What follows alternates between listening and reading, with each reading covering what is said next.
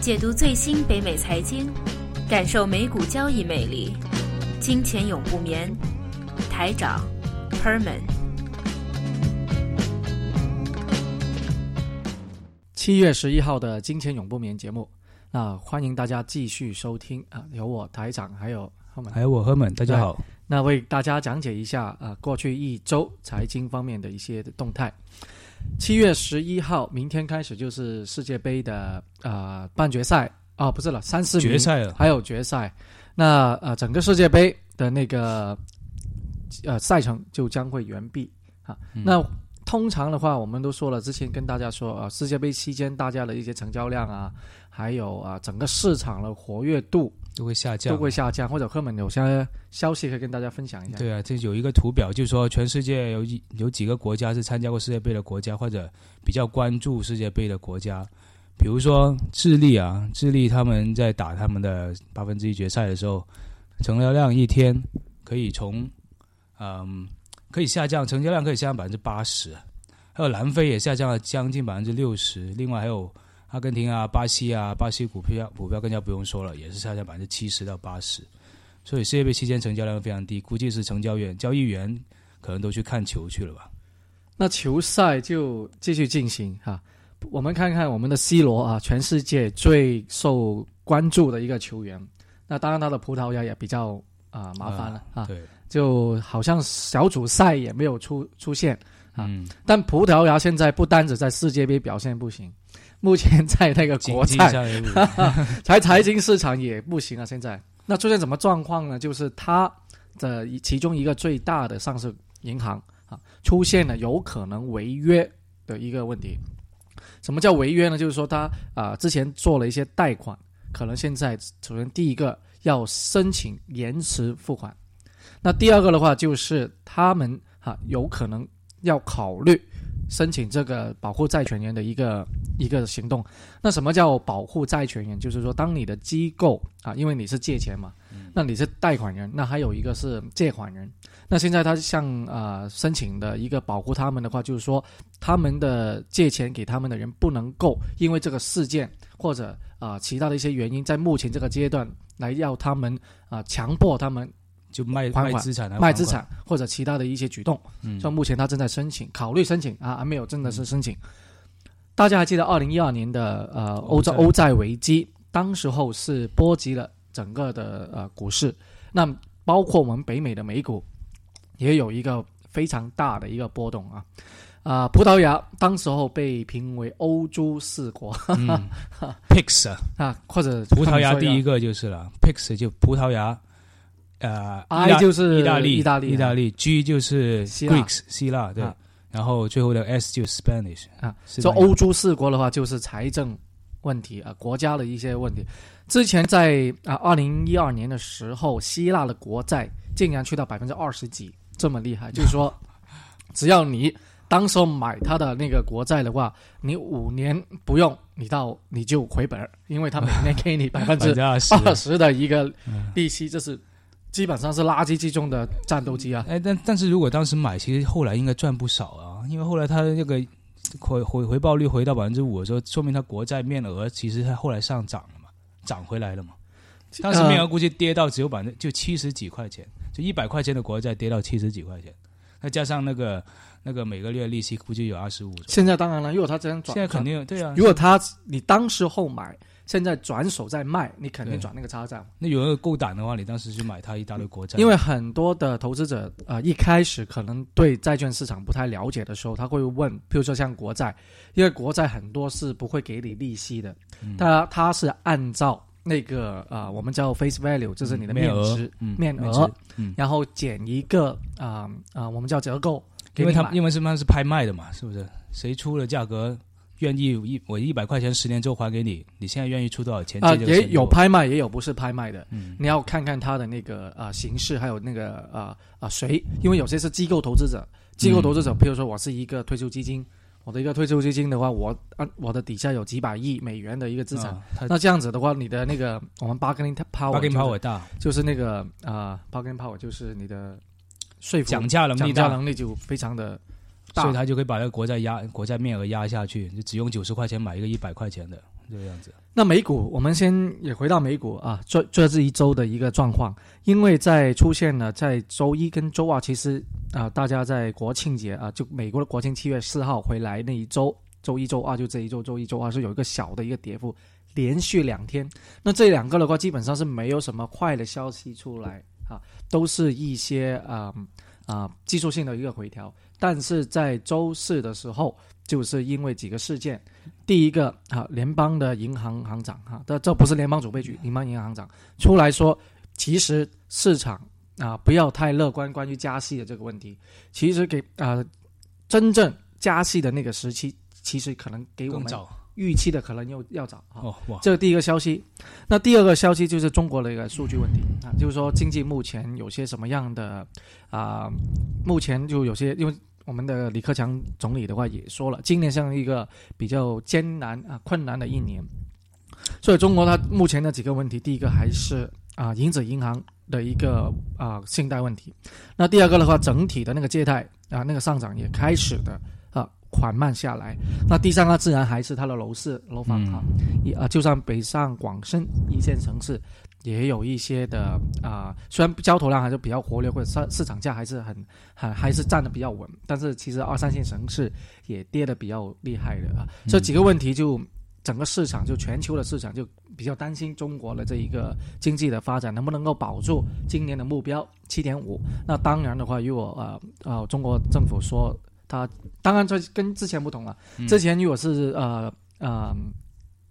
温家宝的那一届政府的话，他说要保八的话，他肯定会推出一些的政策，比如说之前的四万亿的那个财政政府之之类的，他都要保住百分之八。但李克强这一届的政府有可能，就算如果七点五保证不了，他可能会相对的减低都有可能。他现在做的好像叫做微刺激啊，每一次都是一点小的一些小措施去刺激经济，不像以前当时大一些国家国家的投入去刺激。呃，而且感觉现在的这一届政府搞经济方面，好像好像慢慢想想借助市场的力量去调整，就是说优胜劣汰，让一些不行的企业倒就倒，让一些不行的银行啊，跟银行业务不好啊，你就要面面对竞争，不能老是垄断啊，是这样。所以感觉它的刺激方案比较小，动作比较小，但有可能从长远来说，其实通过市场调整的，呃，会对经济来说会比较有好处吧。那中国政府目前针对于啊整个经济的那个比较缓慢啊没有预期的这么好的情况下，其实也推出了呃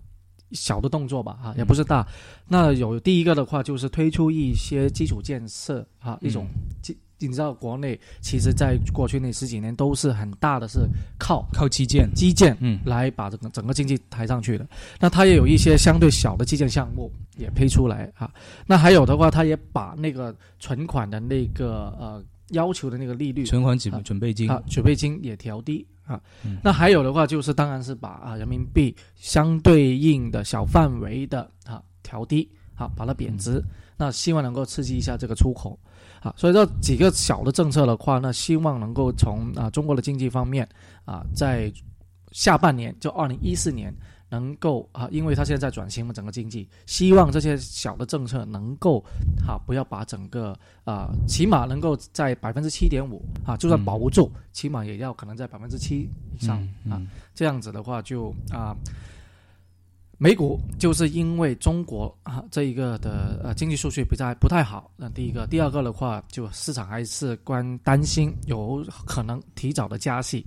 啊，最重要还是在葡萄牙这一个的事件出来哈，让大家整个市场。再重新的啊，再考虑到底危欧债危机二零一二年有没有真正的解决，嗯，或者有些根本性的问题会不会重新再出现，导致了美股在周四其实有个比较大的幅度的一个跌幅，啊，啊，后来今天的话也有啊，因为啊，企业盈利季开始了，啊，美国铝业通常是第一家大蓝筹公司出来公布业绩，也呃相对跟预测的差不多啊，做的都算不错。那还有啊，富国银行啊，其他的这金融机构各大的一些啊报告出来啊，盈利报告都呃有好有不好，综合来说还算还算好，预期当中啊，所以说股票市场并没有被啊啊葡萄牙的这个事件而继续的拖累，啊，短期来看的话，我们啊，因为道琼斯指数之前去到一万七点，嗯，那现在回落到一万六千九啊，短期应该是啊，短期的那个支持位在一万七一万六千啊七百左右，嗯，那长期的啊一个我们说的一个支持位在一万六，那如果呃有机会回调到一万六的时候，我们才说这个算是一个调整啊，或者小幅度的调整。另外，S M P 五百的话，那肯定我们都是看两千，是不是？啊，目标的话，有可能真的会在两，在一个比较有幅度的调整之前，应该可能会冲到两千或者两千附近。啊，市场的话，通常都是大家比较乐观的时候就吃啊掉了一口，而大家也看着比较淡的时候，通常的话都先啊。把你的股票先提高一下，然后再帮你打打压下去啊！股票市场都是大庄家啊，在一个操。但是现在看来的话，那个波动指数，我一直看的波动指数嘛，还是处于比较低的位置。上个礼拜甚至有一次差点跌破十，那简直叫百年新低了。就是，所以说明投资者现在好像还是总体来说，哪怕是上个礼拜出生，这个礼拜发生这么多事情，它最多也超到大概十三左右。其实，如果是十三以下，基本上还是处于一个历史的一个低位，所以我觉得现在投资者买入的人好像还是比买出的因为现在美股都是在啊比较，都说第一个成交量比较低，但指数还是不断的往上涨。嗯，其实都啊我们叫比较微微可及，但是就没有一些什么突发的事件能够使它有个比较大幅度的调整。但是如果作为啊啊一个。经济在复苏当中的一个经济啊周期来说，嗯，目前啊或者我们以中期来说啊，两三年的时间是不会有一个大的一个跌幅的，或者说对不会步入这个熊市的。而且最近看美国时候有一些别的数数据，比如说它的房地产新屋开屋量啊，房地产那个房价的那个数字啊，还有一些呃，比如挤压一些房子，比如说银行回收的房子那个存货货存啊。都是向一个比较正面的正面的一个方向发展，还有还还有它的那个石油生产量啊，能源生产啊，已经成为能源要出口，能源产量已经过了一千万了，